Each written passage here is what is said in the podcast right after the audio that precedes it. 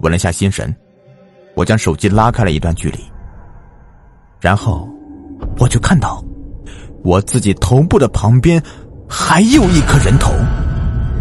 这人头就在我肩膀的一侧，他的头发很长，正挡住了他的脸。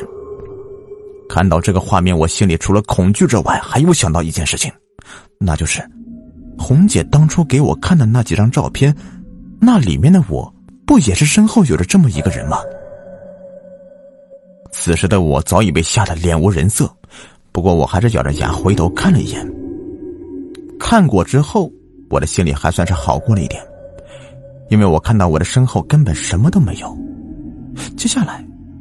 我又将目光移到了手机屏幕上，那个人头依旧在我身旁。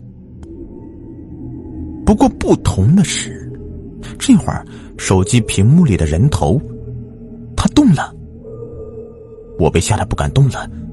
我看到，我旁边那个人头好像慢慢的抬了起来，然后他又抬起一只手，将自己面前的头发拨到了一旁。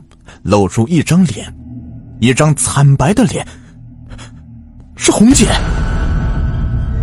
看清我身后的人之后，我吓得手一哆嗦，吧嗒一声，我的手机掉了下去。我的身体不敢动，就那样侧躺在卧铺上，身体僵直着。我的身体就像是缺了润滑油的机器那样，失去了行动能力。过了一会儿。我感觉我的后颈处有阵阵的凉风吹来，很阴，很冷。那是有什么东西在我后面吹气的原因吧？这东西是什么？我不确定，但我知道那一定不是人，因为人呼出来的气是热的，不会有那种阴冷的感觉。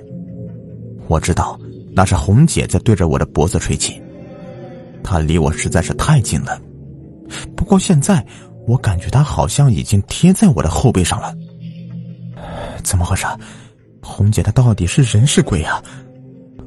我此时的心里非常疑惑。如果说红姐是人的话，那他现在的样子怎么解释？如果说他是鬼的话，那他为什么还要用手机来提醒我身后有东西呢？正当我想得出神的时候，一只惨白的手渐渐的出现在我的眼前。我的双眼也随着这只手的出现而睁得越来越大，因为这只手离我的眼睛实在是太近了，甚至我都能看清那只手的手腕处有很多纵横交错的伤疤。看着这些伤疤，我能想象到，这只手的手腕一定是受过很多的刀伤。难道这只手的主人曾经自杀过？又或许，我身后的红姐就是死于割腕吧？这么说的话，那红姐，她真的不是人，而是鬼吗？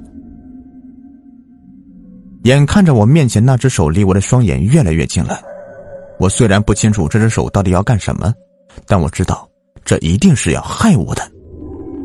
可奈何我现在的身体动弹不得，这种感觉太像是身处梦魇中了。看来我今天是要交代在这里了。我刚想闭上眼睛等死，突然我想起来刚才自己想象的那句话，这种感觉太像是身处梦魇中了。以前我也遇到过几次梦魇的情况，那种感觉呢，我感觉自己明明是醒着的，可是身体就是动弹不得。每当遇到这样的情况，我的心里都会默念南无地藏王菩萨，想到就念。我在心里马上开始反复的念起“南无地藏王菩萨”。渐渐的，我感觉自己的手可以动了，而且我右手上的手腕处还有一阵发热的感觉。是的，我的右手腕上有一条念珠，那是由一百零八颗檀香木珠子串起来的，能挡住那些不干净的东西。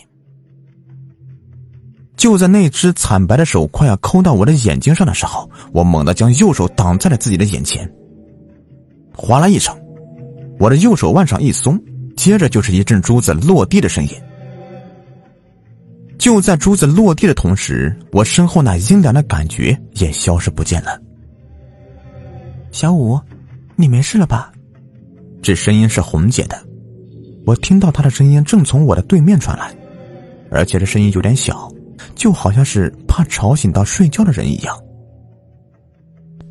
我慢慢的将挡在自己面前的右手拿开，我看到自己手腕上的那串念珠不见了。我先是低头看了看车厢地面，我的手机和许多念珠一起散落在地。我再抬起头看向自己的对面，红姐还在她的卧铺上面侧躺着，而且她的手里还拿着手机对着我。她又在偷拍我，她到底是人是鬼啊？为什么刚才不见她？现在他又跑到我的对面去了呢。红姐看到我一直看着他，她先是将手机收了起来，然后下了卧铺，蹲在地上捡起了那些散落的念珠，同时嘴里还在对我说道：“真是幸运，你手上的佛珠救了你一命，替你挡下了一个劫。”听到这句话，我也赶忙下了卧铺，也跟他一样蹲在地上捡了起来。我边捡边向他问道：“红姐，这到底是怎么回事啊？”红姐头也没有抬，说道：“你听没听过鬼遮眼？”我疑惑的摇了摇头，表示我不知道。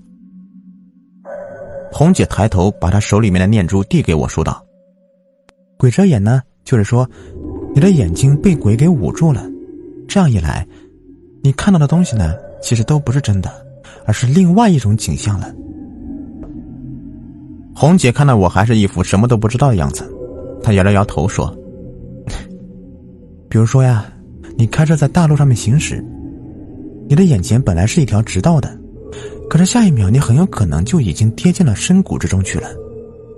这就叫做鬼遮眼了。他们会改变你眼中所看到的一切的。”我点了点头说：“嗯。”可是，这列火车怎么回事啊？难道这里有鬼不成？红姐捡起我的手机说：“不是，这火车本身没什么问题，有问题的是隧道。隧道？什么隧道啊？”红姐对我说：“这趟路线呢，我曾经研究过，我知道这列火车会经过一处隧道。那条隧道并不长。”也就十几秒的时间就能通过，可是，如果像你这样通灵体质的人呢，很有可能会在途经那条隧道的时候被鬼给盯上，因为那条隧道叫做怨鬼隧道。怨鬼隧道，为什么这么说呢？我不解的问道。红姐很有耐心的对我说：“具体的我不知道啊，我只是听说过，这条隧道在很久之前出过事。”有一列火车在那条隧道里面出事了，死了很多的人。虽说这起事故被上面掩盖起来了，很少有人知道。不过后来这条隧道再次通车的时候，有很多人莫名的就发疯了，最后就好像变成另外一个人了一样。发疯了，变成另外一个人了，什么意思啊？我问红姐，红姐说：“说白了，就是有很多像你这样体质的人。”在经过这条隧道的时候，被鬼遮了眼了，最后干出一些很疯狂的时候，又被怨鬼上身了，所以才会说他变成另外一个人了。听到这句话后，我的身体不自觉的抖了一下，这的确有点瘆人，不过还好，我有惊无险的躲过了这次劫难。看来身上佩戴一些法器还是很有用的呀。看到我听明白了这件事后，红姐将我的手机又递给了我。我拿回我的手机，这时，透过车窗上的帘子，我感觉到一束阳光照了进来。看来天就快要亮了。我刚要回到我的卧铺上面去，红姐却笑着对我说：“小五，天就要亮了，你也安全了，我也要下车了。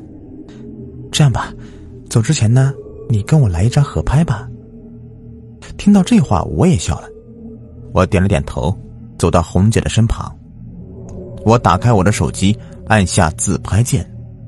这时，红姐却伸手拿过我的手机，说：“哎，我的手比较长，还是我来拍吧。”我愣了一下，继而无所谓的点了点头，就任由红姐将我的手机拿在了手中。红姐拿着我的手机，她将手臂尽量的伸向了我们的前方。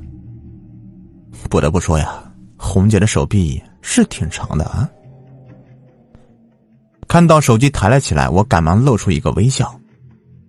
接着，我的笑容立刻就僵住了，因为我看到红姐那拿着手机的手腕处有许多纵横交错的伤疤。来看镜头，笑一个。红姐的声音忽然传进我的耳朵，我下意识的看向了手机的屏幕。那上面是我和红姐两个人的影像。手机里面，我站在红姐的身旁，红姐一只手举着手机，面带微笑，而他的另一只手却捂着我的眼睛。好了，这个故事呢就说完了。如果你们喜欢的话，别忘了订阅、收藏和关注我，藏和关注。